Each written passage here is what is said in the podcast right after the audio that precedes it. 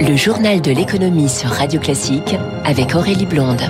Les titres de l'économie sur Radio Classique et les regards tournés aujourd'hui vers la Fed. La Réserve fédérale américaine devrait annoncer un relèvement de ses taux, une première depuis des ans. On y revient dans un instant. Face à la flambée des prix, le monde menacé par une crise alimentaire sans précédent, l'Organisation des Nations Unies alerte. Et puis en France, les mesures d'urgence pour amortir le choc de la guerre. Le gouvernement dévoile cet après-midi son plan de résilience destiné aux ménages et aux entreprises. Radio Classique. Le journal de l'économie qui démarre donc avec ce rendez-vous très attendu par les marchés à l'issue de sa réunion de politique monétaire. La Fed rendra sa décision ce soir. Malgré les incertitudes liées au conflit en Ukraine, la Réserve fédérale américaine devrait durcir sa politique de crédit. Objectif, tenter d'enrayer une inflation record, comme l'explique Frédéric Rollin, stratégiste chez Pictet Asset Management. D'abord, la croissance économique américaine va être un peu moins forte, mais va être forte tout de même et continuer de créer de l'emploi et des hausses de salaire. Et puis, nous avons des chocs successifs inflationnistes.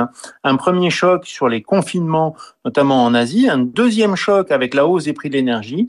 Donc, une inflation qui est très, très forte, qui va bientôt dépasser assez largement les 8%, presque 10%, qui oblige la Banque centrale américaine aujourd'hui à monter ses taux.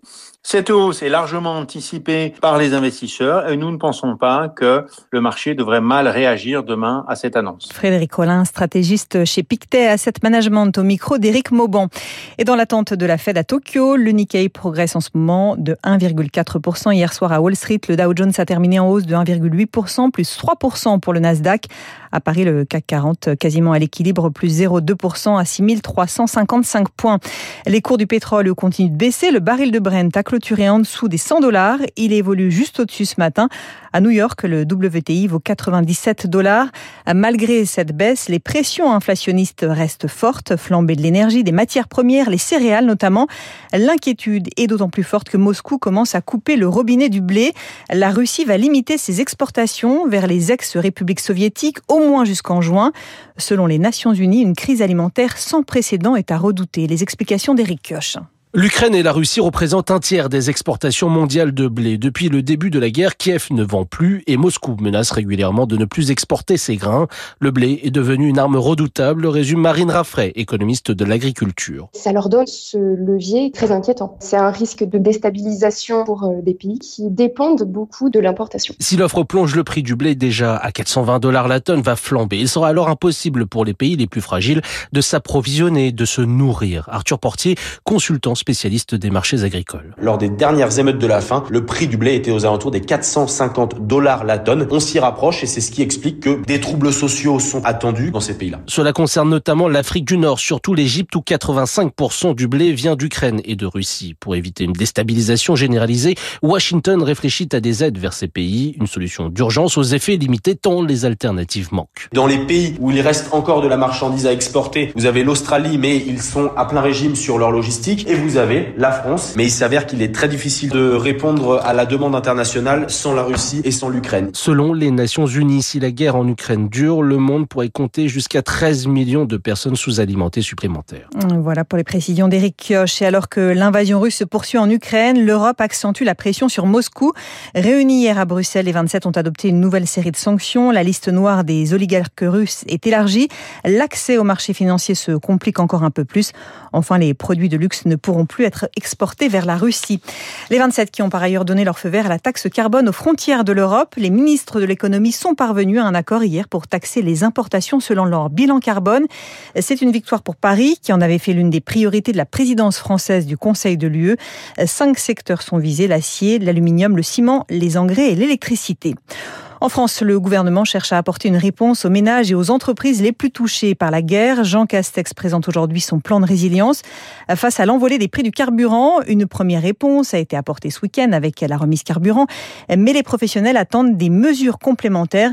Écoutez Alexis Giberg, président de l'Organisation des transports routiers européens. Dans un secteur où vous avez des marges qui avoisinent 1%, vous imaginez que les hausses du coût du carburant au cours des dernières semaines bah, font basculer dans le rouge. Donc si aujourd'hui nos entreprises ne peuvent pas opérer autrement qu'à perte, eh bien tout simplement elles ne vont pas pouvoir continuer à opérer. Et ça va créer un problème qui est plus large que la survie de nos entreprises, problème d'approvisionnement, rupture de la chaîne logistique. Donc euh, on a besoin d'un vrai coup d'appui, d'un vrai ballon d'oxygène du gouvernement. Ça peut être des euh, exonérations de charges fiscales, sociales, ça peut être une aide de type euh, aide par véhicule, ça peut aussi être une baisse de la taxation sur les produits énergétiques. Tous les moyens sont bons, mais en tout cas, il faut un geste rapide et fort qui permette cette résilience. Alexis Geberg, président de l'Organisation des transporteurs routiers européens, il répondait à Émilie Vallès. Et les routiers ne sont pas les seuls à être directement impactés par la hausse des coûts de l'énergie. La situation est telle que certaines entreprises françaises ne peuvent plus produire, à l'image de la Jurassienne de céramique française située à Dampary dans le Jura. L'entreprise, tout juste reprise, devait livrer ses nouveaux modèles à partir d'avril, mais avec la hausse des prix du gaz, elle a dû stopper son activité. Manuel Rodriguez, le président de Kramer, propriétaire de l'usine. La facture passait de 400 000 euros euh, annuels à 4 millions d'euros. Avec un budget de 4 millions d'euros de gaz à l'année, euh, en trois mois, on était mort. J'ai décidé de mettre la société en sommeil dans sa production. Ça nous permet de pas aller dans le mur en termes de trésorerie. La priorité, c'est de préserver le savoir-faire et l'emploi. Et euh, on attend du gouvernement qui nous permette de pouvoir opter pour un chômage partiel de longue durée, c'est-à-dire au-delà de trois mois. Qu'il fasse pour nous, les industriels, ce qu'il a fait pendant deux ans pour les traiteurs en France. Ce que je demande, c'est de pouvoir protéger mes salariés et leurs salaires et pouvoir redémarrer mes activités le plus vite possible. Manuel Rodriguez, le président de Kramer. L'actualité en bref, Intel confirme ses ambitions européennes. Le géant américain des microprocesseurs va investir 33 milliards d'euros sur le vieux continent, la plus grosse partie en Allemagne avec la construction d'une usine géante. Et puis c'est désormais la start-up la mieux valorisée de France. Doctolib a bouclé une levée de fonds de 500 millions d'euros auprès de ses investisseurs historiques. Cette opération valorise la société à 5 milliards 800 millions d'euros.